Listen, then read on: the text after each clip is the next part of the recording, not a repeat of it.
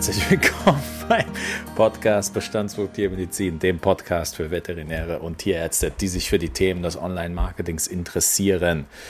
Meine zwei äh, Podcast-Kollegen machen komische Grimassen in die Kamera. Es hat ein bisschen abgelenkt. Ähm, ja, aber wir sind zum zweiten Teil der Trilogie wieder voll am Start, haben richtig Lust, auch bei 34 Grad, die sich anfühlen wie 43. Herzlich willkommen, Jan. Herzlich willkommen, Marc. Wie geht es euch? Ja, moinsen. Vielen Dank für die Einladung. Schön, dass ich nochmal kommen durfte. Dieses Zoom-Format mit nacktem Oberkörper, nur weil es so heiß ist. Gut, dass es nur ein Podcast ist und die anderen euch so nicht sehen. Aber auch mal interessant. Ja, ich freue mich auch. Ähm, es ist mal wieder ein herrlicher Anblick und äh, noch schöner euch zu hören. Eine kleine Anekdote, Jan. Der Marc hatte am Anfang, weil er immer schon großes Selbstvertrauen in unsere Arbeit hatte, hat am Anfang gesagt, wenn dieser Podcast irgendwann 1000 Downloads hat, dann würde er nackig durch die Straßen rennen. Und als es dann wirklich soweit war, hat das natürlich nicht gemacht. Aber gut, kann man ja auch nicht von einer seriösen Person wie von Marc erwarten. Von daher alles gut. Marc, du großer Planungsweltmeister, was, was haben wir heute vor? Wie, wie hängt es mit der letzten Folge zusammen? Und äh, worauf wollen wir heute hinaus, mein Guter? Ja, was nicht ist, kann auch werden, aber ich habe das mal sein gelassen wegen ähm, Erreg Erregung öffentlichen Ärgernisses, dem wollte ich natürlich entgehen. Ne? Ich, weil ich ja weiß, du haust mich garantiert nicht aus der Bewährungshaft wieder raus. Ähm, aber wer das tun würde, wäre sicherlich Absolut. der Jan. Das ist ja auch der Grund, warum der jetzt in der, in der zweiten Folge dieser ähm, ja, von uns erdachten Trilogie auch, auch mit dabei ist. Ja, was wollen wir machen? Wir wollen so ein bisschen auch ähm, daran anknüpfen, sicherlich, was wir auch in der, in der ersten Folge schon mit hatten. Also wir bleiben sehr, sehr digital. Wir werden es versuchen, auch wieder auf die ähm, ja, tierärztliche Praxis, auf den tierärztlichen Alltag runterzubrechen, aber uns heute vor allen Dingen mit der digitalen Transformation ähm, beschäftigen und eigentlich mal so die Frage halt auch stellen, wie sehr digital transformiert ist eigentlich die, die Medizin und im Speziellen auch die, die Tiermedizin und wie könnte es da besser sein, den Gesprächspartner, ähm, ja, Jan Ehlers mit dabei zu haben, denn der ist ja bekanntermaßen Tierarzt und auch noch in der Humanmedizin ähm, gut, gut vernetzt etabliert. Das ist erstmal so der grobe Rahmen. Und ich hoffe, dass wir den auch gut gefüllt kriegen mit Themen und mit, ähm, ja, mit, mit guten Wortbeiträgen, wie der Richard denn jetzt auch schon heute begonnen hat.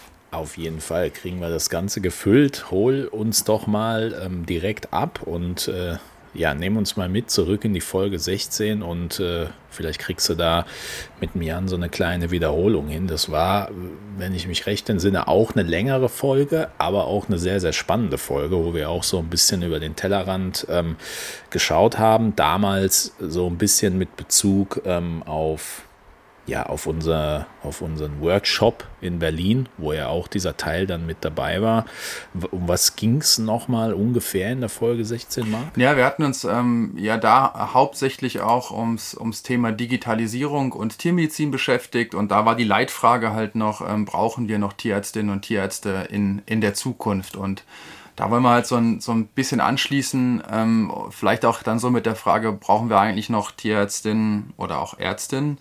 Ähm, in der Zukunft, äh, wenn die digitale Transformation abgeschlossen ist. Und wir waren so ein bisschen mit dem, mit dem Fazit eigentlich ähm, ja, abgeschlossen, dass dann halt andere Bereiche halt ähm, als so die, die man wirklich digital transformieren kann, mehr in den Fokus rücken. Vielleicht kann der Jan noch mal ganz kurz einsteigen ähm, und den Begriff digitale Transformation noch ein bisschen griffiger machen für uns alle. Ja, super. Äh, na klar. Ja, nein, sonst macht der Richard das, aber das willst nein, du nicht. Das ist ja ganz spannend, weil wir ähm, äh, spätestens dann, wenn wir äh, englischsprachig publizieren, immer äh, auf das Problem kommen, dass wir versuchen, Digitalisierung äh, zu übersetzen. Mhm. Und dann schreiben die einen Digitalization, die anderen schreiben Digitization und, und wir stellen irgendwie fest, Digitalisierung, das gibt es nur noch in Deutschland. Weil Digitalisierung eigentlich heißt, dass wir irgendwas Analoges digital machen. Also statt eines Briefes eine E-Mail schreiben, irgendwelche Dokumente einscannen ähm, und etwas halt digitalisieren. Die meisten anderen außerhalb von Deutschland würden sagen, ja gut, der Cars ist bissen, äh, der Zug ist abgefahren, das haben wir doch schon lange hinter uns und reden deshalb eigentlich viel über digitale Transformation. Also Prozesse nicht einfach nur zu digitalisieren, sondern auch äh, sie weiterzuentwickeln dadurch, äh, dass sie digital werden. Also die neuen Möglichkeiten wie Kollaboration, ähm, KI und ähnliches zu nutzen, um auch tatsächlich die Prozesse sehr viel besser hinzukriegen. Ähm, oder vielleicht auch tatsächlich Prozesse, und jetzt sind wir dann wahrscheinlich viel eher im Klein-Klein des alltäglichen Lebens, Prozesse überhaupt erstmal als solche zu erkennen ja, Sachen, die wir sonst immer implizit machen, irgendwie mal explizit zu machen, Prozesse zu beschreiben und zu gucken, ja, wie digitalisieren wir die und wo ist das Transformationspotenzial, wo wir also unsere Abläufe, unsere Prozesse auch sehr viel besser machen können und, und was gibt es da für Tools. Und ich glaube, das ist schon der erste ganz große Fortschritt, den wir in diesen Transformationsprozessen haben, dass wir überhaupt erstmal den, den Status quo als solchen begreifen und äh, überhaupt richtig wahrnehmen und, äh, und an dem dann auch arbeiten und vielleicht auch ganz viele Fehler merken, die wir da so ganz oft drin haben und die wir vielleicht sogar kennen, aber die wir nie ausgeräumt haben, weil ja der Aufwand, irgendeine Sache besser zu machen, erstmal größer ist und sich erst hinterher irgendwo amortisiert. Ähm, und, und vor diesem Aufwand haben wir uns immer gescheut und deshalb machen wir unheimlich viel kleineren Aufwand sehr lange. Und auch da hilft, hilft natürlich ein Transformationsprozess immens mit. Was, was da jetzt natürlich super spannend ist und irgendwie passt dann Glückwunsch, Marc. Die Folgen sind doch nicht äh, zufällig zusammengewürfelt, weil irgendwie passt das ja. Danke. Das passt ja dann doch ähm, sehr zu der aktuellen Thematik. Klar, jetzt löst sich natürlich die Corona-Krise ähm, so langsam auf. Klopfe auf Holz, toi, toi, toi. Trotzdem haben uns, glaube ich, die letzten 12 bis 18 Monate Stichwort Digitalisierung, digitale Transformation, man nennt es, wie man will, doch einiges offengelegt. Zumindest, ich spreche jetzt einfach mal von den Bereichen, in denen ich hauptsächlich unterwegs bin. Also äh, wirklich das Thema Marketing, Homeoffice, Unternehmen, wie sie zusammenarbeiten. Und ähm, da habe ich ein interessantes Buch äh, dazu gelesen, was, äh, was das Ganze nochmal schön rund gemacht hat von Scott äh, Galloway, Post-Corona. post corona und da war eigentlich die interessanteste, der interessanteste Takeaway, dass äh, Corona eigentlich dafür gesorgt hat, dass alles, äh, was hätte erst in zehn Jahren, alles, also vieles, was hätte in zehn Jahren geschehen sollen, digitalisierungstechnisch äh, nach vorne gezogen wurde. Und für, für mich super interessant und vielleicht auch so der Aufhänger für die Folge, bevor ich an dich übergebe, Marc. Ähm, vieles, was äh, Digitalisierung betrifft, und wir reden jetzt hier von den einfachsten Dingen, wie ähm, kann ich äh, meinen Laptop zu Hause irgendwie zum Laufen bringen, dass ich damit arbeiten kann, das scheint ja schon zu klappen, wenn so ein bisschen Druck äh, auf, auf den Kessel kommt. Und deswegen äh, mag so die Frage, das war sicherlich auch für dich interessant beim Aufbau der Folge, wo, wo stehen wir denn aktuell mit der Digitalisierung? Also wo setzen wir da an und wo, wo hören wir da auf? Ja, ich glaube, Jan hat es auf jeden Fall super, super gut zusammengefasst, dass man halt mehr auf den Prozess schauen sollte, anstatt einfach nur stumpf von analog auf digital umzustellen, weil das ist, glaube ich, irgendwie, ja, eher A, keine Lösung, keine, keine große Erwartungshaltung und sicherlich auch nicht so maximal zielführend. Und ich glaube schon, dass, äh, dass gerade jetzt ähm, im Zuge der Pandemie ähm, einfach äh, bestimmte Restriktionen mit dabei waren, wo man gezwungen war, ähm, dann umzustellen. Und dann ist man, glaube ich, weiß gar nicht, das so bewusst gelaufen ist bei allen. Ich hoffe es ja schon vielleicht, aber dass man dann doch eher einen kompletten Prozess optimiert hat, auch im, auch im Praxisablauf. und ich bin mal sehr gespannt, wie viel äh, davon, jetzt wo wir uns so zumindest vermeintlich so langsam daraus bewegen, wie viel davon noch ähm, ja so, so hängen bleibt daher direkt so die, die Frage an, an Jan, was, ähm, was würdest du denn sagen, wenn man jetzt mal wieder, du sagst es ja, oder wir sagen es ja eigentlich immer so schön, auf die große Schwester äh, der Humanmedizin schauen? Was würdest du denn sagen? Was, was, sind, was sind da so Prozesse, die, ähm, die wirklich während der Pandemie maximal äh, gut optimiert wurden und digital transformiert wurden? Also ja, da steckt ja viel drin. Also und auch tatsächlich die Frage, bleibt es so? Ne? Also wir haben jetzt alle relativ stark und schnell auf eine Krise reagiert und äh, stellen jetzt erstmal fest, wie schwierig das auch ist, aus diesem Krisenmodus wieder rauszukommen. Also es ist irgendwie leichter einen Lockdown zu machen, als einen Lockdown zu lösen. Also ich glaube, das, das merken wir auch. Und trotzdem ist ja so ein bisschen die Angst, dass, das, was in der Krise als Chance gesteckt hat, auf einmal wieder vergessen wird. Und äh, das sind Sachen wie, wir brauchen äh, genügend Schutzkleidung für Krisenfälle, wir müssen Zoonosen frühzeitig beobachten, dass wir Pandemien erkennen, bevor sie ausbrechen. Es macht auch Sinn, Arzneimittel vielleicht auch zum Teil im eigenen Land oder in der EU zu produzieren und nicht nur irgendwie von zwei, drei großen Fabriken äh, Übersee zu beziehen. Das sind so die großen politischen Fragen, wo ich mir vorstellen könnte, dass sie leider wieder schnell von der Agenda kommen. Und, und im Kleinen haben wir genau wie ihr sagt, ganz viel digitalisiert natürlich im Arbeitsbereich. Also äh, Remote-Arbeiten, mobiles Arbeiten hat auf einmal fast überall geklappt und da könnte ich mir sogar vorstellen, dass wir einiges mitnehmen. In den Praxen hat natürlich auf einmal Videosprechstunde unheimlich gut geklappt und, und viele haben damit Erfahrungen gemacht. Wir haben festgestellt, dass ein gutes Terminmanagement und auch ein digital unterstütztes Terminmanagement natürlich Sinn macht, dass die Leute einem irgendwie nicht zu 100 im, im Wartezimmer sitzen, sondern äh, man Abstandsregeln einhalten kann, weil man seine Termine gut legt. Es sind Sachen, die eigentlich jetzt ja auch für, für dieses und nächstes Jahr vorgesehen waren, tatsächlich eigentlich pragmatisch überholt worden. Also Jens Spahn hatte ja äh, mit, äh, mit seinem digitalen Versorgungsgesetz ganz viel eigentlich schon geplant und, und teilweise ging es auf einmal schneller, ja. Also EAU, also die Arbeitsunfähigkeitsbescheinigung, dass die quasi elektronisch läuft, äh, das ging auf einmal telefonisch, ja, weil man gesagt hat, oh Gott, ey, wer Schnupfen und Husten hat, lass den bloß nicht in deine Praxis kommen, sieh zu, dass du das irgendwie remote regelst. Re regelst. Regelst. regelst ja. ähm, und äh, oder E-Rezept, ja, auch das, was jetzt ja großflächig eingeführt, das haben wir auf einmal natürlich viel schneller gemacht und damit auch schon mal Erfahrungen gesammelt, wie funktioniert das, äh, um, um eben da auch einfach die Wege der PatientInnen irgendwo abzukürzen. Ähm, elektronische Patientenakte, was, was jetzt stark kommt. Ähm, jetzt kommt elektronischer Impfausweis, äh, sollte schon am letzten Mittwoch kommen, äh, kommt jetzt aber nach und nach immer mehr EU-weit. Äh, digitale Gesundheitsanwendungen starten ganz schön stark durch. Also auch wenn sich viele das natürlich noch stärker und noch besser durchfinanziert und noch strukturierter wünschen. Aber es ist unheimlich viel passiert. Und ich hoffe, und eigentlich glaube ich es auch ein bisschen, dass es da kein großes Zurück von gibt. Ja, sondern dass das Sachen sind, wo man tatsächlich mit dabei bleibt wir haben, darf ich so Geschichten aus dem Krieg wieder erzählen oder muss ich enger am Thema bleiben? Hm. Nein.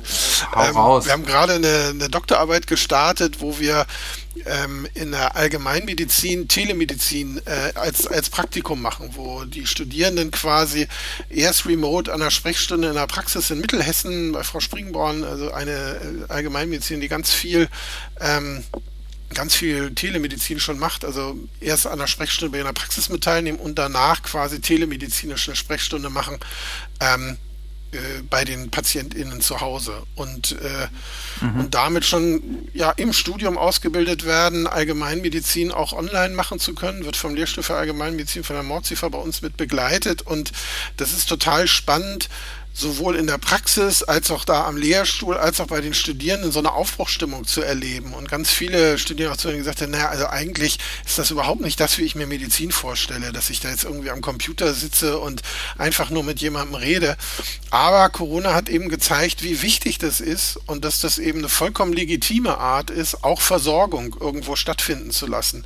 Für Menschen, die nicht in die Praxis kommen können, äh, ja, wo es schwierig ist, auch einen Hausbesuch zu machen. Dann arbeiten die natürlich auch mit NEPAs, dass im Notfall, äh, wenn, wenn Menschen nicht so technikaffin sind, dass dann äh, mhm. quasi eine NEPA hinfährt und die technisch unterstützt, aber die Ärztin oder der Arzt eben remote mit dabei ist. Und ich glaube, die Sachen ähm, werden bleiben. Man wird immer wieder gucken, wo macht es Sinn. Und, und es wird natürlich weniger werden als jetzt erstmal während der Pandemie, aber ich glaube, es baut sich da ein vollkommen neues Feld auf. Was, was jetzt natürlich, äh, du, du hast das, äh, um das jetzt so ein bisschen überspitzt zu formulieren und da vielleicht wieder auch die Kurve ähm, zumindest teilweise zur Folge 16 zu bekommen.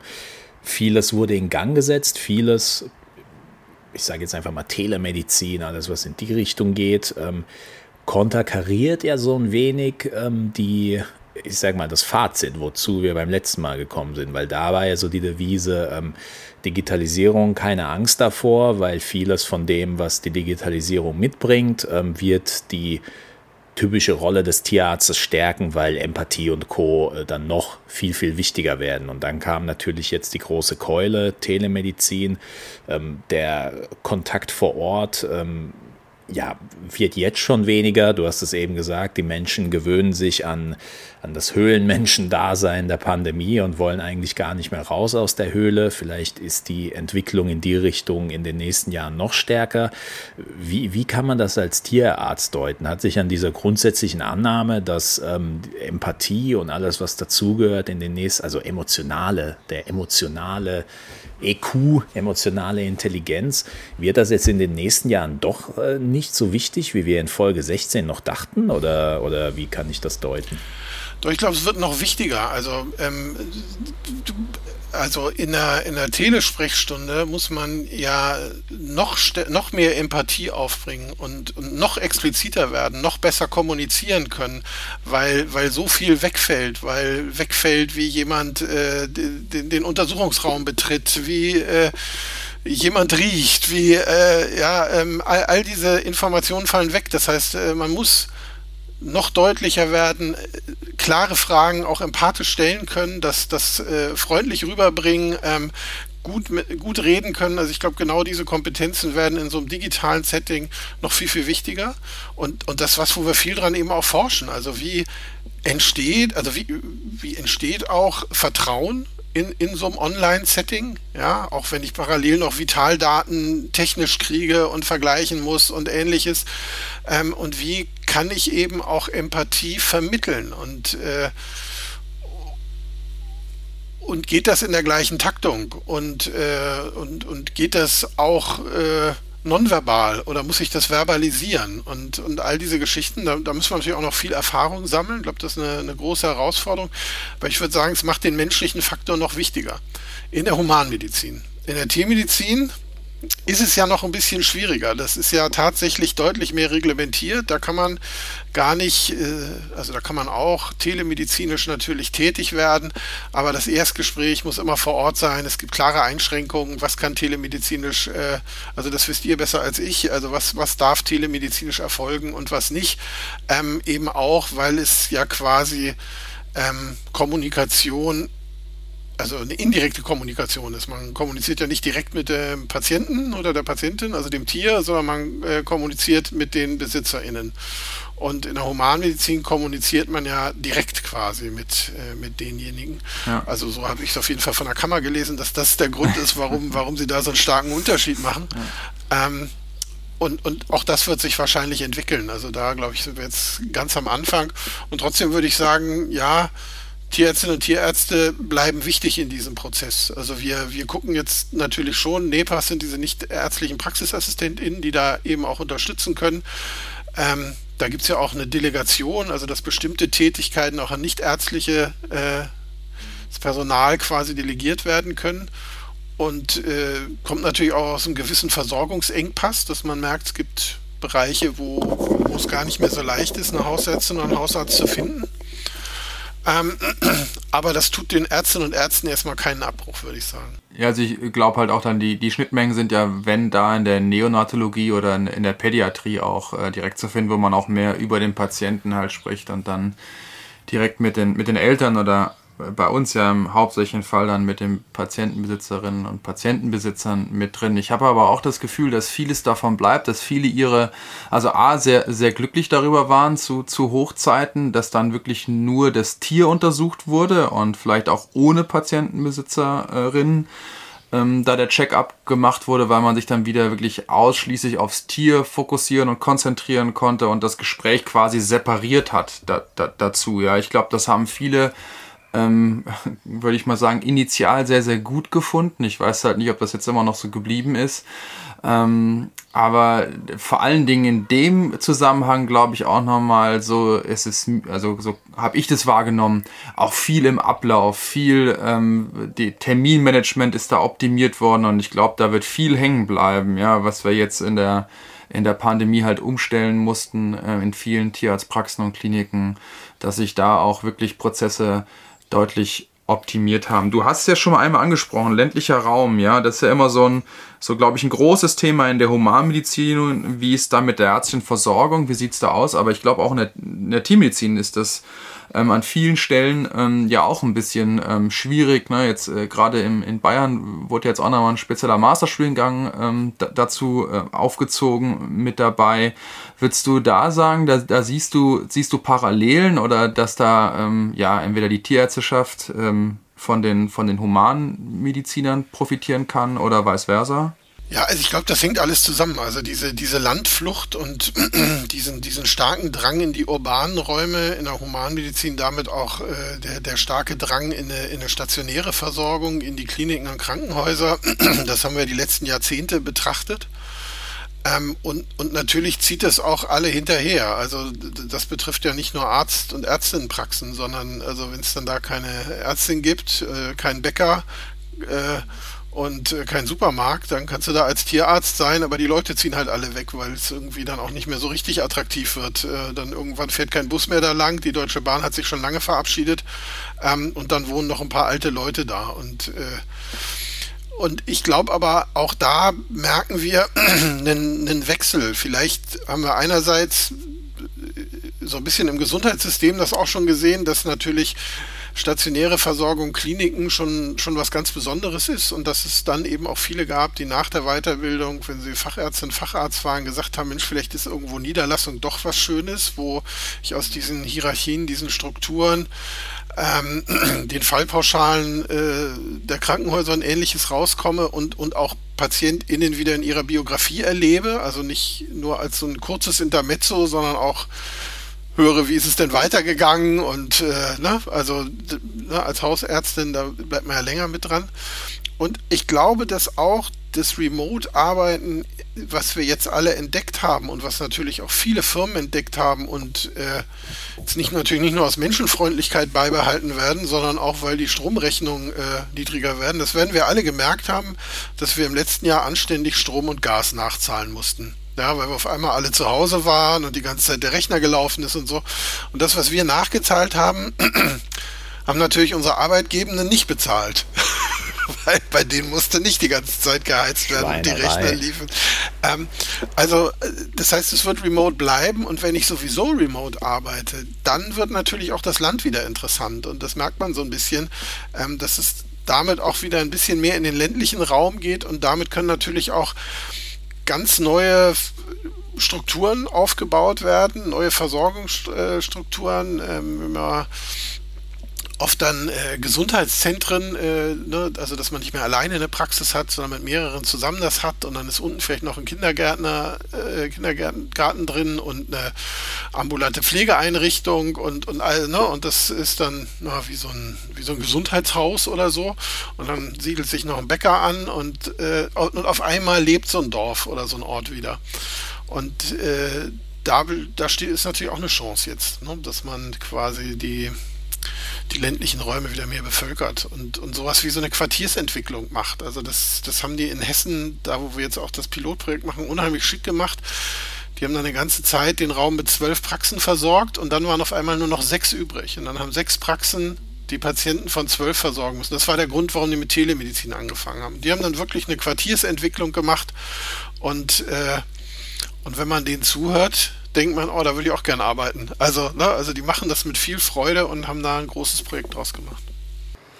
Jetzt haben wir natürlich äh, viele Sachen, die angestoßen wurden. Du hast es gesagt. Ne? Also die Entwicklung äh, wendet sich an manchen Stellen wieder und ähm, ja, viele Mensch ist halt ein Gewohnheitstier, ja. Jetzt hat er sich ein Jahr lang, anderthalb Jahre lang an die Situation gewöhnt und äh, jetzt will er sich eigentlich nicht wieder in die Ausgangslage zurückgewöhnen. Die Arbeitgeber freut es auch.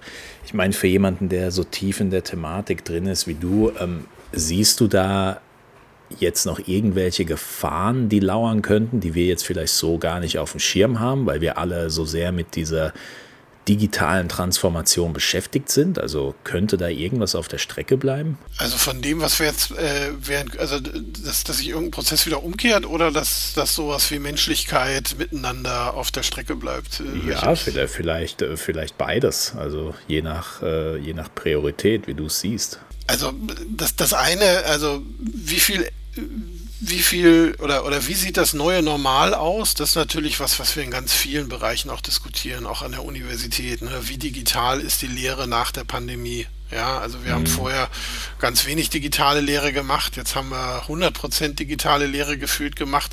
Und jetzt ist die Frage, kehren wir jetzt wieder zu 0% zurück? Und und es ist ja ein unheimlich großer Wunsch nach Präsenz und Anfassen und miteinander dasitzen und, und kleine Kurse und genauso was machen.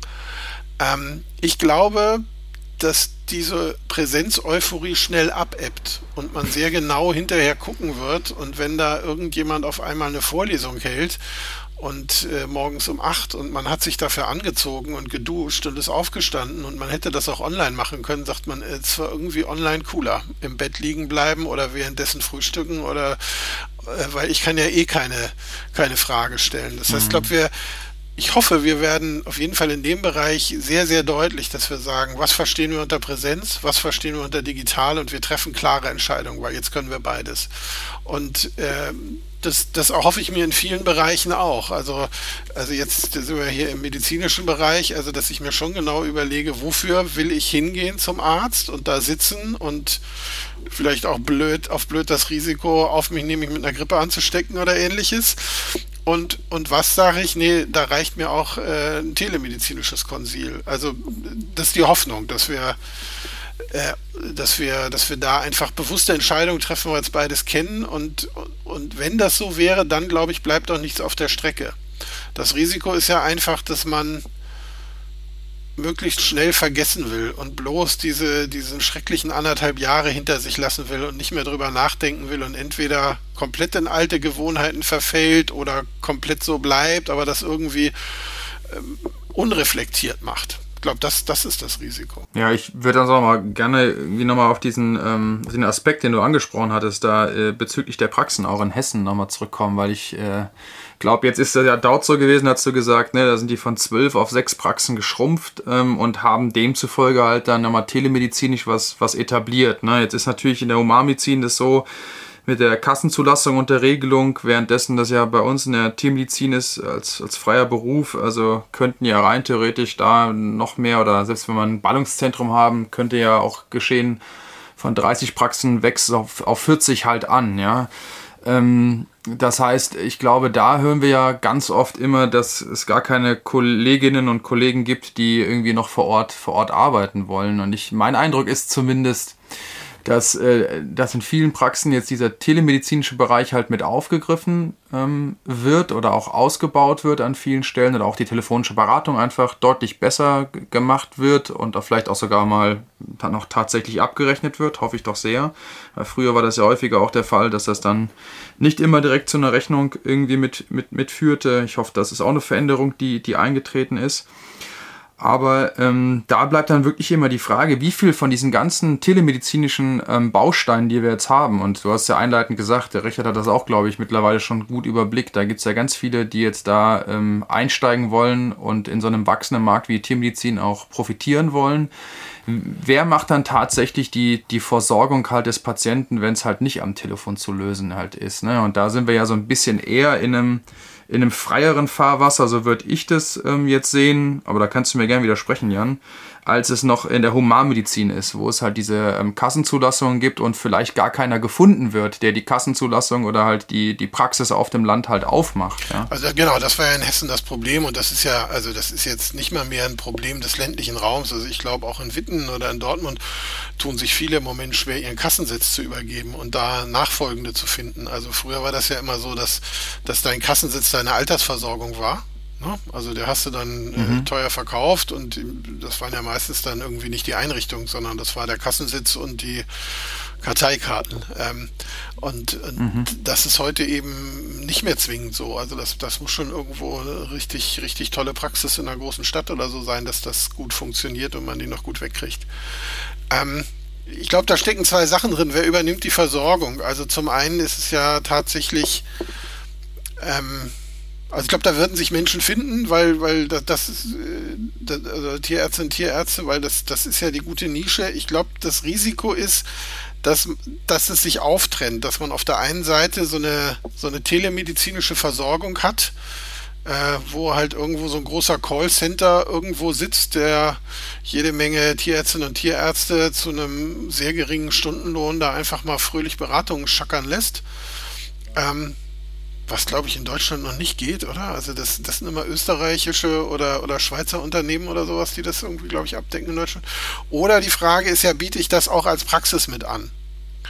Oder es gibt ja auch so Konzepte, dass man sagt, also es gibt einen Anbieter, da bin ich aber als Praxis mit drin und habe dem vorher eben auch gesagt, pass mal auf, ich will vor allem aus der und der Region und damit holst du natürlich, machst du nicht nur die Telemedizin äh, und, und verdienst damit Geld, sondern kannst natürlich dann auch nochmal prinzipiell wieder Leute in die eigene Versorgung und ähnliches holen. Ich, ich glaube, dass das auch für Praxen, also wenn man das gut abrechnet, da bin ich voll bei dir, das ist natürlich das A und O, aber ich glaube, das ist ein gutes Geschäftsmodell, weil du damit natürlich ähm, auch, auch Leute arbeiten lassen kannst, die sonst vielleicht gerade nicht arbeiten äh, könnten, ja, die äh, äh also ich glaube, du kannst Vereinbarkeit von Familie und Beruf noch, noch sehr viel besser irgendwo hinkriegen und, und man kann da auch für die Praxis viel Gutes bei rausholen. Ich glaube, es ist tatsächlich ein, Veränderungsprozess. Es fühlt sich im Moment für, für ganz viele nicht wirklich an wie richtige, echte Tiermedizin. Ja, also da muss schon auch irgendwo, der Kittel muss dreckig werden, sonst, sonst ist irgendwie keine richtige Medizin. Und ich, der, der ältere Teil von mir kann das gut nachvollziehen. Der, der spürt das Gefühl auch. Und der andere Teil mit dem Open Mindset sagt, ja, aber Sachen sind in Veränderung und man muss Chancen ergreifen, weil sonst machen es andere. Und äh, alles, was digitalisiert werden kann, wird digitalisiert werden. Und das kann man gut finden oder doof finden, aber man sollte mitmachen, weil es wird passieren. Ja, also das, äh, äh, das ist uns allen egal, ob man sagt, du finde ich blöd, mach ich nicht mit. Denn, ja, also wenn man es sich leisten kann, geschenkt. Aber ähm, ich, ich würde eher nach, nach Möglichkeiten suchen in dem Ganzen und nach Sachen suchen, die zu meiner Praxis passen, die zu mir passen, die zu meinen Kunden passen, die, wo ich merke, ja, da haben die einen Bedarf und äh, äh, es ist ja äh, auch eine Dienstleistung, die wir da machen. Ja, also es geht ja da auch ähm, ums Kundenerlebnis und ähnliches. Und ich will ja, natürlich will ich, dass die, dass die Tiere gesund werden oder gut betreut werden, eine gute Prophylaxe kriegen. Aber wir haben ja auch die Besitzerinnen und Besitzer als Kunden. Und wir wollen auch, dass die zufrieden sind und dass die wiederkommen. Und also die zücken auch die Kreditkarte oder das Portemonnaie. Ja. Was da super interessant ist, zumindest aus meiner Sicht, wir hatten es ja bisher immer wieder ähm, über das Thema ähm, der der typische Dr. Google-Tierbesitzer, der auf die Suche geht und äh, sich durch äh, wilde ähm, Ratgeberseiten klickt und dann da anfängt, sein eigenes äh, Süppchen zu kochen im wahrsten Sinne des Wortes und versucht, sein Tier selbst zu heilen. Was ich so ein bisschen als, ähm, ja, fast schon als ähm, Signal eigentlich sehe dafür, wie relevant diese Telemedizin in diesem Bereich sein könnte, ist dadurch, dass ähm, der Kunde im Endeffekt jetzt die Wahl hat, nämlich geht er vor Ort oder sucht er auf Dr. Google oder kann er wirklich mit jemandem kurz sprechen für einen überschaubaren Eurobetrag, wird, glaube ich, immer mehr Tierbesitzer auch dazu ähm, bringen, eben nicht nur auf Dr. oder überhaupt nicht mehr auf Dr. Google zu setzen, weil die Hürde von jetzt mal blöd gesagt, do it yourself, irgendwie Tierheilung bis, oh, da muss ich ins Auto und die Katze irgendwie hier einpacken und dann dreht die durch und dann fahre ich da vor Ort, nur damit der Tierarzt mir in zwei Minuten sagt, nee, passt alles. Die wird jetzt schon so ein bisschen abgebaut und ich glaube, wenn man über Chancen redet, dann sollte man nicht unterschätzen, wie viele Suchanfragen tatsächlich von Leuten täglich gemacht werden, die wirklich ein Problem haben und die ich glaube, jetzt in den nächsten Monaten immer eher auf den Trichter kommen werden. Gut, das ist ein Familienmitglied und bevor ich da jetzt selbst rumdoktor, rufe ich vielleicht mal eben so einen Videocall auf und zahle da ein paar Euro und habe aber dann auch wirklich eine Expertenmeinung. Und ich glaube, da kann man sich ähm, schon definitiv platzieren, auch wenn da jetzt, wenn da jetzt technische Hürden dahinter stehen und man das Ganze ähm, durchaus durchblicken muss. Man muss irgendwo in alles investieren, wenn man sich irgendwo platzieren will. Und das sehe ich schon definitiv als Chance an. Ja. Also ich glaube, wir haben uns mit dem Dr. Google auch echt immer was vorgemacht, als wäre das so was Schlimmes. Also ich glaube, das hat schon immer gegeben. Der, der Weg zur Tierärztin zum Tierarzt war schon immer ein weiter und dann hat man lieber vorher noch mal eine Hundeschule nachgefragt oder äh, den Humanmediziner äh, im Reihenhaus nebenan noch mal schnell die Katze mit Aspirin behandeln lassen oder bei irgendeiner Freundin der Freundin der Freundin, die irgendwo mal Heilpraktikerin war, mal gefragt, ob sie nicht mal schnell irgendwie ein paar Zuckerkügelchen hat, um die Katze zu behandeln und äh, oder in irgendeinem Buch nachgelesen von zweifelhafter Qualität und und dann war es irgendwann Google, wo man alles nachgeschaut hat. Und ich bin voll bei dir. Jetzt ist ist es tatsächlich so, dass man auf einmal diesen aufwendigen Weg zur Tierärztin, zum Tierarzt deutlich verkürzen kann. Du googelst irgendwas, keine Ahnung, äh, kreisrunder Haarausfall Hund, ja, und da kommen nicht nur irgendwie fünf Seiten, sondern da kommt auch eine hier klicken für Kurzberatung, tralala. Oder hier klicken, drei Fotos machen, hier einschicken und wir rufen sie per so und so wieder zurück. Also sehr ähnlich, äh, wie es das ja mittlerweile bei Hautärzten äh, ganz oft gibt. Ja, also äh, mhm. Füllst einen Anamnesebogen aus, schickst drei, drei Fotos mit und kriegst dann innerhalb kürzester Zeit irgendwo mitgeteilt, was du hast und wie du es behandeln sollst. Das ist in der Tiermedizin, wie gesagt, noch nicht so erlaubt. Ne? Also erst Kontakt online. Aber ich glaube, dass das kommen wird und dass das eigentlich eine gute Art ist, weil man dann an Menschen gerät, die eben im richtigen Fall auch sagen können, nee, das können wir nicht online machen, kommen Sie mal schnell her oder fahren Sie mal da und da schnell hin und dann tust es, wenn dir das jemand sagt, was, oh Gott, so schlimm, äh, ja, äh, blutet aus allen Körperöffnungen, äh, packen Sie es und fahren Sie los, dann, dann fährst du auch. Und äh, wenn die Heilpraktikerin sagt, nee, das kommt mal vor, es ist eine Hardcore-Läufigkeit, dann fährst du nicht. Ähm, ich sehe da Riesenchancen drin ich glaube, es müssen halt alle mitmachen und es nicht irgendwie einem, einem Callcenter, was weiß ich wo, überlassen, der dann auf einmal eben auch keine Chance hat, dass es dann eine praktische Behandlung was gibt. Ich Aber äh, um das direkt mal hier äh, abzuschließen, äh, ganz kurz oder einzugrätschen, sorry Richard, ähm, hier äh, kreisrunder Haarausfall Hund hast du direkt drei Anzeigen. Also wenn du das in die Suchmaschine eingibst, das, da wirst du direkt, äh, kannst du direkt dir was aussuchen ähm, dazu. Ja, also das äh, wird anscheinend gefunden und du kannst ja sogar auch eine Beratung dazu, dazu reinholen. Äh, Entschuldigung, Richard, ich habe unterbrochen. Nee, alles gut. Also was, was ich glaube ich hier noch aus, und das ist ja dann wieder sehr Online-Marketing ähm, äh, Gerede, aber ähm, ich glaube vor allem, wenn man aus Sicht des Kunden auch in, in Preismodellen denkt, und das ist jetzt Digitalisierung auf kleinerem Level, aber ich persönlich ähm, sehe sehe diese Entwicklung, dass wir mittlerweile so viel in Abos denken, also Spotify-Abo, Amazon Prime-Abo, was weiß ich, Abo. Also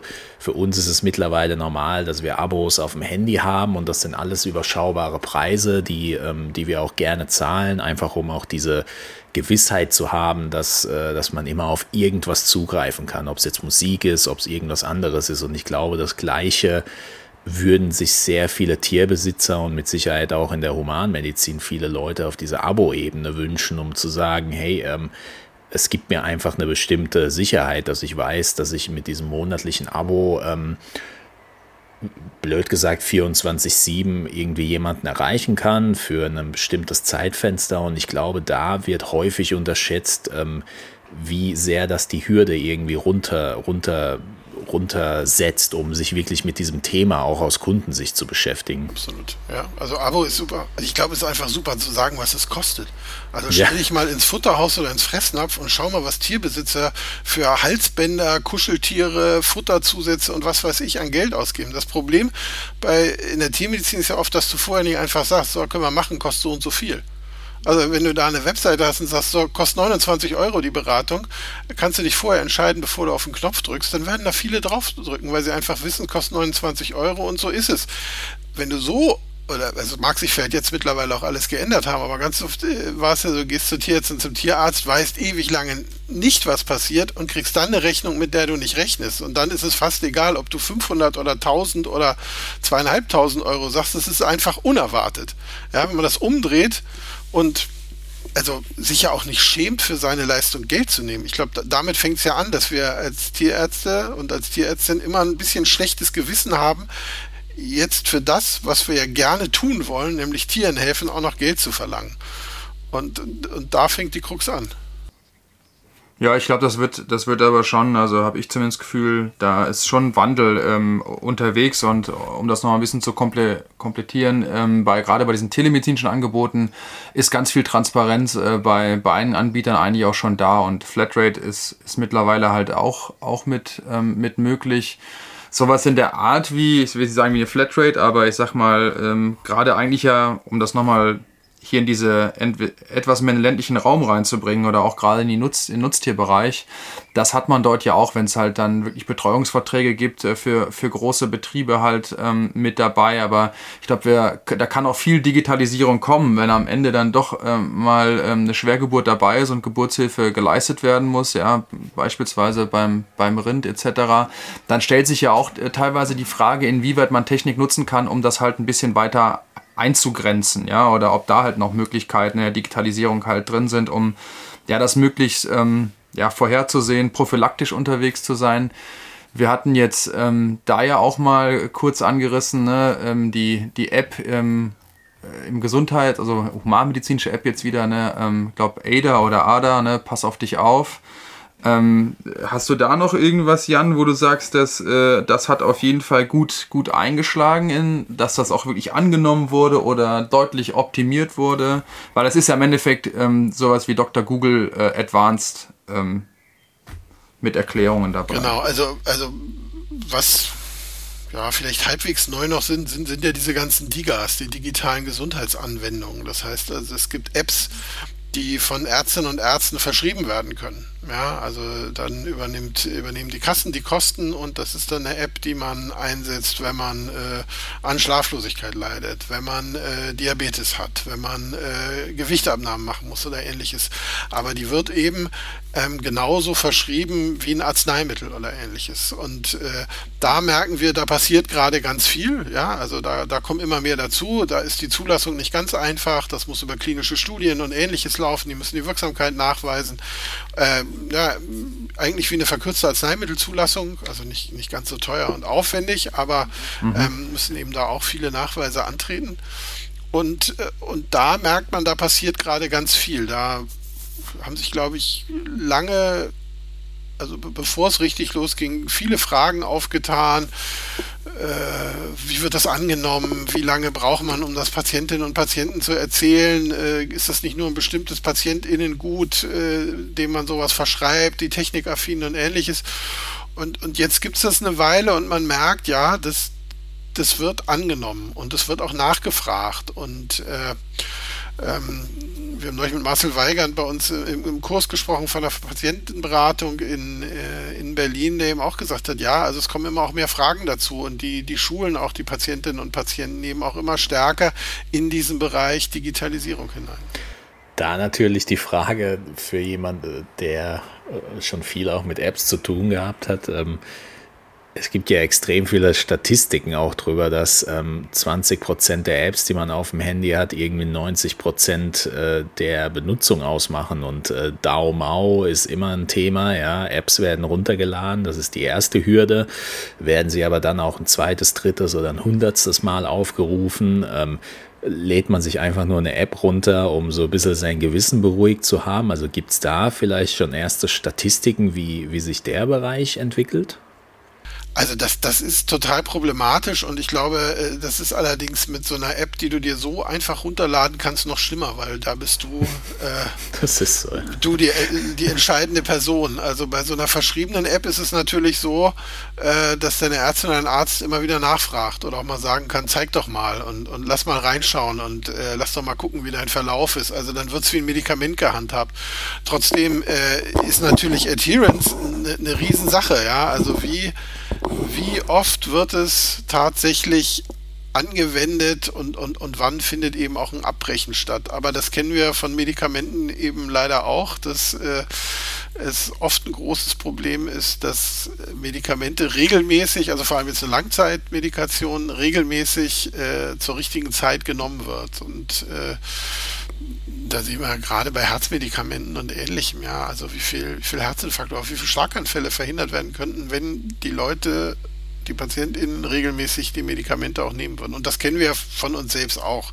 Schon bei einer Kurzzeitmedikation muss man ein Antibiotikum nehmen und irgendwann nimmst du zehn Tage und ehrlich gesagt ist man noch nach sieben Tagen irgendwie schon so halb raus, dass man sich denkt, hatte ich jetzt heute Morgen oder muss ich heute Abend und, äh, und habe ich jetzt letzten Tag drei oder zwei genommen. Also irgendwann, äh, ne? Und wenn du dir vorstellst, musst du über Jahre machen und hast dann da immer so dein Kästchen mit den Wochentagen drauf und versuchst irgendwie im, im Trott zu bleiben. Und, und genauso ist es bei der App auch und noch ein Ticken schwieriger, adherent zu bleiben. Ja.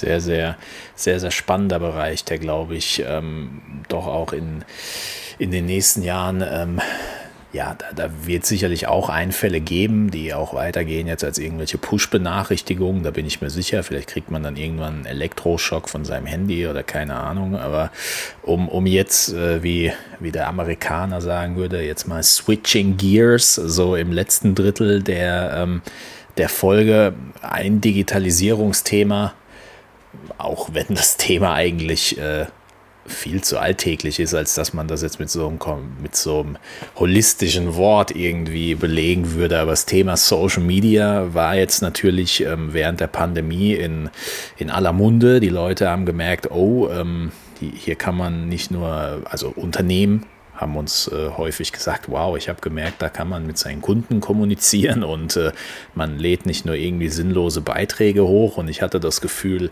sowohl die Unternehmen haben Social Media ähm, für sich entdeckt oder, oder auf jeden Fall mal lieben gelernt und auch die, ähm, ja, auch die Nutzer, das haben wir ja Marc in mehreren Vorträgen ja jetzt gezeigt, die Nutzung hat einfach zugenommen aus Langeweile oder aus, aus welchem Grund auch immer.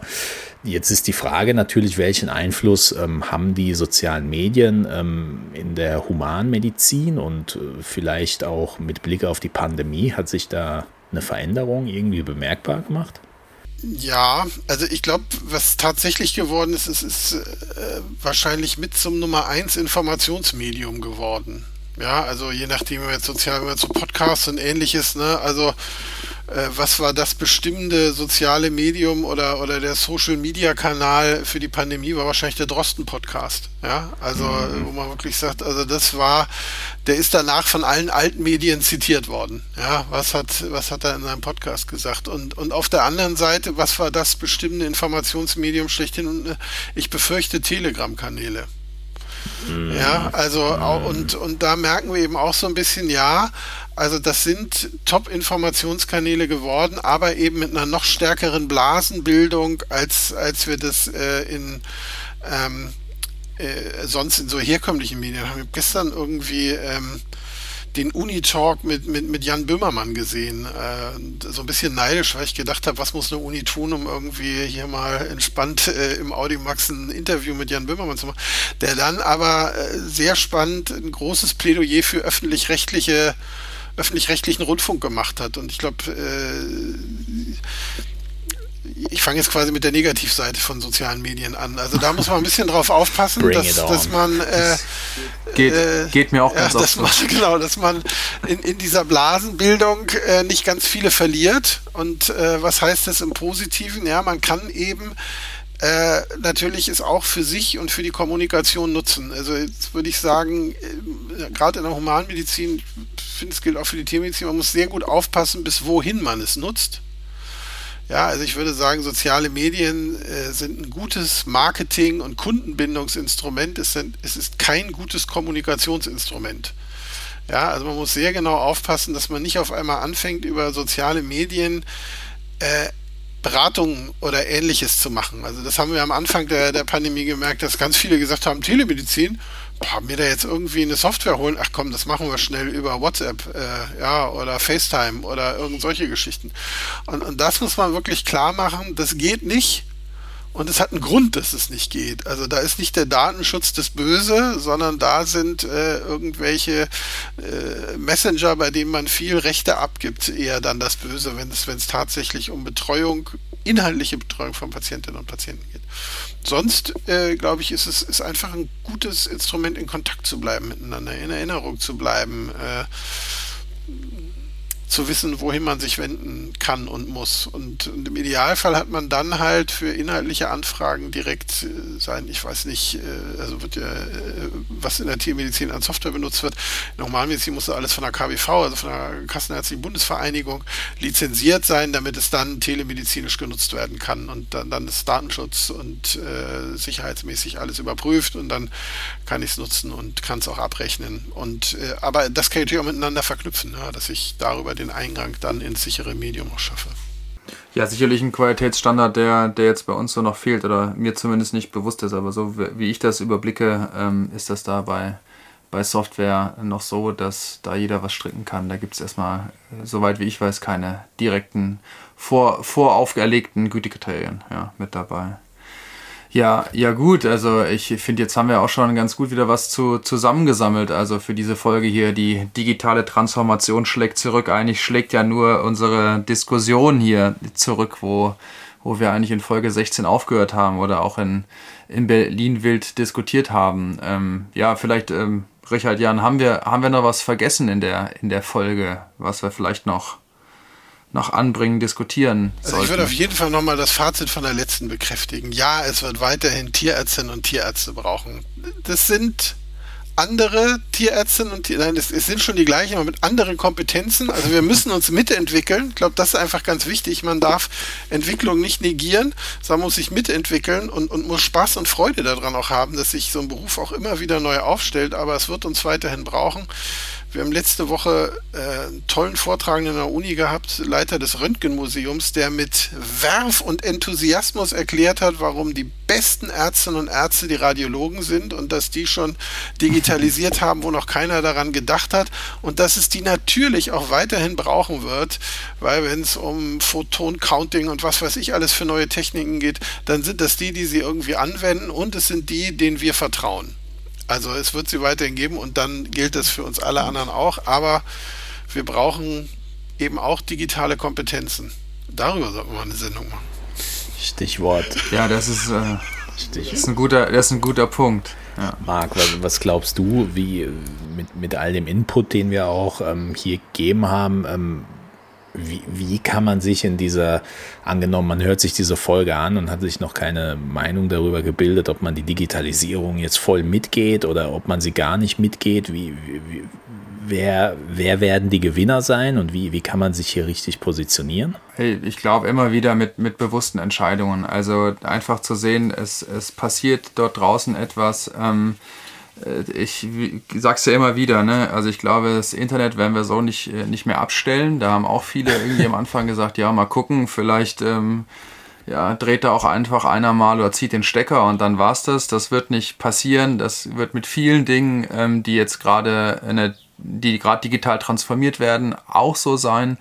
Und letztendlich kann ich ihm Jana nur beipflichten, äh, dass, dass wir, wir werden ja trotzdem weiterhin nötig sein, ja, um, um nachts dort ähm, Geburtshilfe zu leisten, einen Kaiserschnitt zu machen, ähm, so, solange äh, das auch noch gebraucht wird und wir das nicht durch irgendein, ähm, ja, durch irgendeine Maschine oder sehr gut angeleitet ab, abgegeben äh, wird, wird das weiter so sein. Und ich glaube, da, da muss man einfach mitgehen und sich mit, damit auseinandersetzen und auch die einfach die Möglichkeiten sehen. Das hat der Jana auch schon gesagt. Äh, und ähm, da die, die das wirklich bewusst und gut abwägen und auch offen sind dafür und trotzdem weiter für ihre Kunden da sind und vor allen Dingen auch wissen, dass ähm, vor allen Dingen die Kolleginnen und Kollegen, die jetzt noch kommen, wissen, dass das ein Handwerk ist und man nicht alles gänzlich von, von zu Hause aus machen kann, es sei denn, man ist Bildgeber vielleicht, dann geht das vielleicht doch. Ja? Aber ähm, ja, dass, dass das auch irgendwie mit, mit dazugehört. Also offen, mutig rein. Ja, das, das ist so das Thema und da kannst du gerne, Jan, das am Ende nochmal rund machen, was, was äh, ich, ich da immer für ein Gefühl habe bei so Sachen, die so ein bisschen gezwungen sind, ja, Sachen, zu denen man gezwungen wird aufgrund, ähm, aufgrund der Außeneinflüsse.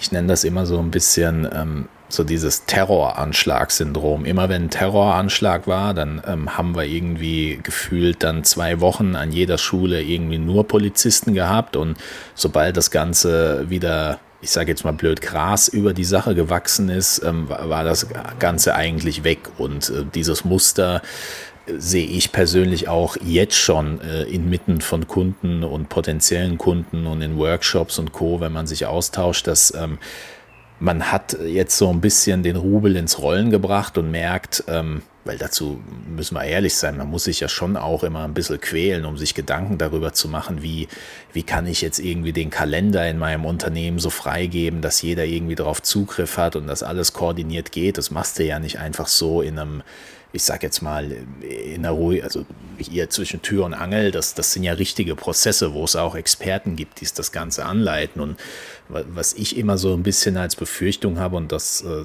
an der Stelle so ein bisschen als Appell auch äh, weitergeben will, diese, diese Themen, auch wenn sie unangenehm sind, sind, glaube ich, so unglaublich wichtig für die Zukunft, auch für diejenigen, die dann im Endeffekt auch aus betriebswirtschaftlicher Sicht denken müssen, dass man es sich eigentlich nicht erlauben kann, diesen Katalysator, der jetzt gesetzt wurde, einfach wieder zu vergessen und zu sagen, ja gut, aber jetzt ist ja ne, alles wieder normal, sondern man muss und sollte meiner Ansicht nach ähm, wirklich Wege finden, mit denen man es schafft, sich da dauerhaft dazu zu zwingen, da dran zu bleiben an diesen Themen. Absolut. Also, also klar kann man so ein bisschen wie beim Terranischer hoffen, wird schon alles, wird schon alles wieder gut hinterher. Ich glaube auch, die, die Schlauen machen eher weiter und, und erkennen das Potenzial da drin, muss er äh, also klar kann man sagen, komm hier, Digitalisierung, alles Schwachsinn. Also ich habe viele Leute gekannt, die vor 30 Jahren gesagt haben, hier Ultraschall in der Tiermedizin, was für ein Schwachsinn, machen wir nicht mit, ey, braucht man sowieso nicht, kann ja alles mit den Fingern, brauche ich keine Sonde für. Ja, doof. Ähm, äh, und, äh, und ist kompliziert, glaube ich auch. Ich finde Steuererklärung ist auch total kompliziert. Lass ich deshalb machen. Meine ich selbst. Ja, und äh, wenn es irgendwie schwierig ist, eine Praxis zu digitalisieren, gibt es auch Leute, die das können. Also ich glaube, da muss man einfach betriebswirtschaftlich denken. Ähm, und, und dann würde ich mich drüber freuen, wenn die fünf Nachbarpraxen alle sagen, cool, Corona ist, ist vorbei, lass uns Digitalisierung in die Tonne treten. Äh, Wäre für mich ein Grund mehr, sie nicht in die Tonne zu treten, sondern dann äh, einer aus sechs zu sein, der sagt, komm, Vollgas und ich hole mir noch jemanden und der hilft mir und ähm, einfache Wege, äh, gutes Ranking äh, im Netz schnell gefunden werden und, und einfach mein Portfolio erweitern. Und ich glaube, also man sagt ja immer Open und Fixed Mindset und ich hoffe, dass ich ein Open Mindset habe, aber ich glaube, dass das auch viel im Berufsleben ausmacht, dass sich ein Beruf verändert und dass man nicht 40 Jahre lang den gleichen Scheiß irgendwie immer macht. Das hat mir immer Angst gemacht, weil ich das Gefühl hatte, so jetzt machst du immer das Gleiche. Ähm, sondern genau solche Opportunitäten sehen und ausnutzen und auf blöd auch mal auf die Schnauze fallen, das Krönchen zurechtdrücken und wieder neu, äh, neu zu starten, das macht es ja eigentlich aus. Und solche Chance ergibt sich gerade wieder. Ja, und vielleicht das dann auch wieder so ein Thema, ruhig auch mal das Selbstvertrauen haben, bei so einem Thema auch die positive Seite zu sehen, nämlich das, was du sagst, dass man äh, vielleicht sogar so verrückt wie es klingt, dass man für seine Stadt, für irgendeinen Bereich dann vielleicht sogar als Vorreiter gelten kann. Wieso nicht? Also wie, wieso sollte man das selbst nicht äh, machen können, wenn man das weiter konsequent verfolgt? Also das ähm, sehe ich tatsächlich als ähm, sehr, sehr spannend, aber eben auch als sehr, sehr schwer. Und die meisten Dinge, die als sehr, sehr schwer sind, werden dann so ein bisschen zur Seite geschoben, bis es wieder weh tut und dann wird es wieder ausgepackt. Aber ja. Darf ich hier Werbung machen? Also will ich mal Werbung für, für, für den YouTube-Kanal und vielleicht können wir den Film sogar verlinken. Das ist diese, die, die Allgemeinmedizinerin aus Mittelhessen. Also wer jetzt überlegt, ist das was für mich und habe ich Lust, irgendwie auf so einen Zug aufzuspringen oder ist das auch was ganz Tragisches und Schweres? Denen kann ich nur empfehlen, sich dieses Video anzugucken, weil die macht das mit so viel Enthusiasmus und sieht das so positiv und hat so viel Freude da drin, eben auch Ärztin auf, also das, das ist nicht irgendein Computer-Nerd, sondern das ist wirklich eine, eine Ärztin mit beiden äh, Füßen auf dem Boden, die große Freude an ihren Patientinnen und Patienten hat und trotzdem diese Chance entdeckt hat, eben noch mehr leisten zu können. Ähm, ohne sich jetzt total kaputt zu machen. Und auch mit einem ganz spannenden Moment, wo unsere Studierenden sehr sagen, naja gut, das machen sie jetzt alles, aber die, die Allgemeinmediziner der Stadt, die verdienen halt auch mehr als sie. Und dann dieses, äh, dieses laute Lachen von ihr, die eben sehr gut ihr Geschäftsmodell hingekriegt hat und, und da genau ihren Punkt gefunden. Das kann ich nur jedem empfehlen, weil für mich ist es beeindruckend, wie positiv äh, man mit Veränderung umgehen kann. Ja. Verlinken wir sehr gerne. Packen wir sehr gerne in die, in die Show Notes rein, ja. Okay. ich glaube, dann können wir so langsam ähm, ja, zum, zum Ende überschreiten. Kriegen wir denn eigentlich auch Feedback und, von äh, all denen, die uns zuhören, die mal sagen, dieses oder jenes machen wir und das finden wir total gut und das probieren wir mal aus und wir haben in der Krise eine App gelauncht oder Telesprechstunde gemacht. Das wäre ja spannend, wenn Sie, die mich jetzt hier gerade hören, uns das mal schreiben und wir da auch was von Ihnen lernen. Ja, unbedingt. Also hier der offizielle Aufruf, gerne an, äh, an diesem Thema offiziell äh, beteiligen und ähm, ja, ich meine, Open Mindset. Vielleicht haben wir Themen gar nicht behandelt, die total wichtig wären. Also unbedingt, unbedingt uns wissen lassen. Und natürlich, wenn Fragen da sind, ähm, ist das vielleicht auch eine gute Gelegenheit, wo man auch mal in Anführungszeichen, wie man es immer in seinem Kopf hat, doofe Fragen stellen kann. Weil ich glaube, gerade in so einem Bereich sollte und müsste es an der Tagesordnung stehen, dass man eigentlich nur doofe Fragen stellt, weil woher sollte man äh, clevere Fragen stellen können, wenn man sich gerade erst mit einem Bereich beginnt zu beschäftigen? Also das, das an der Stelle nochmal der Aufruf und ja, was, äh, was wir natürlich äh, gerne auch an der Stelle sagen, diese, diese Folgen mit dem Jan, die machen uns unglaublich Spaß. Ihr müsst dann uns äh, sagen, ist die Stunde zum Beispiel für dieses Thema vielleicht sogar zu kurz, dann müssen wir mal eine Maxi-Folge machen, weil man, man merkt schon, man, man äh, geht hier mehrere Wege runter und man, äh, man, äh, man kann da schon sehr, sehr breit ausholen, aber wenn das das Interesse weckt, dann lasst uns das wissen. Ähm, für uns, äh, glaube ich, äh, kommt in der nächsten Folge, Marc, du hast da vorhin schon so schelmisch gelacht, ne? die Rückkehr der digitalen Kompetenzen wird äh, diese Trilogie das nächste Mal abrunden. Auch äh, eine sehr, sehr spannende Folge, wo hoffentlich äh, ja auch ein, zwei konkrete Insights rausgezogen werden können. Und dann ähm, haben wir eigentlich äh, oder ja, doch kann man schon so sagen, da haben wir unseren Teil dazu beigetragen, dass dieser Rubel der Digitalisierung hoffentlich fröhlich weiterrollt und in irgendeiner Art und Weise auch ähm, weiter gelebt wird. Ähm, danke an euch, ähm, dass ihr dabei wart. Danke, Jan, dass du dir da oh, immer. Oh, danke, dass ich kommen durfte.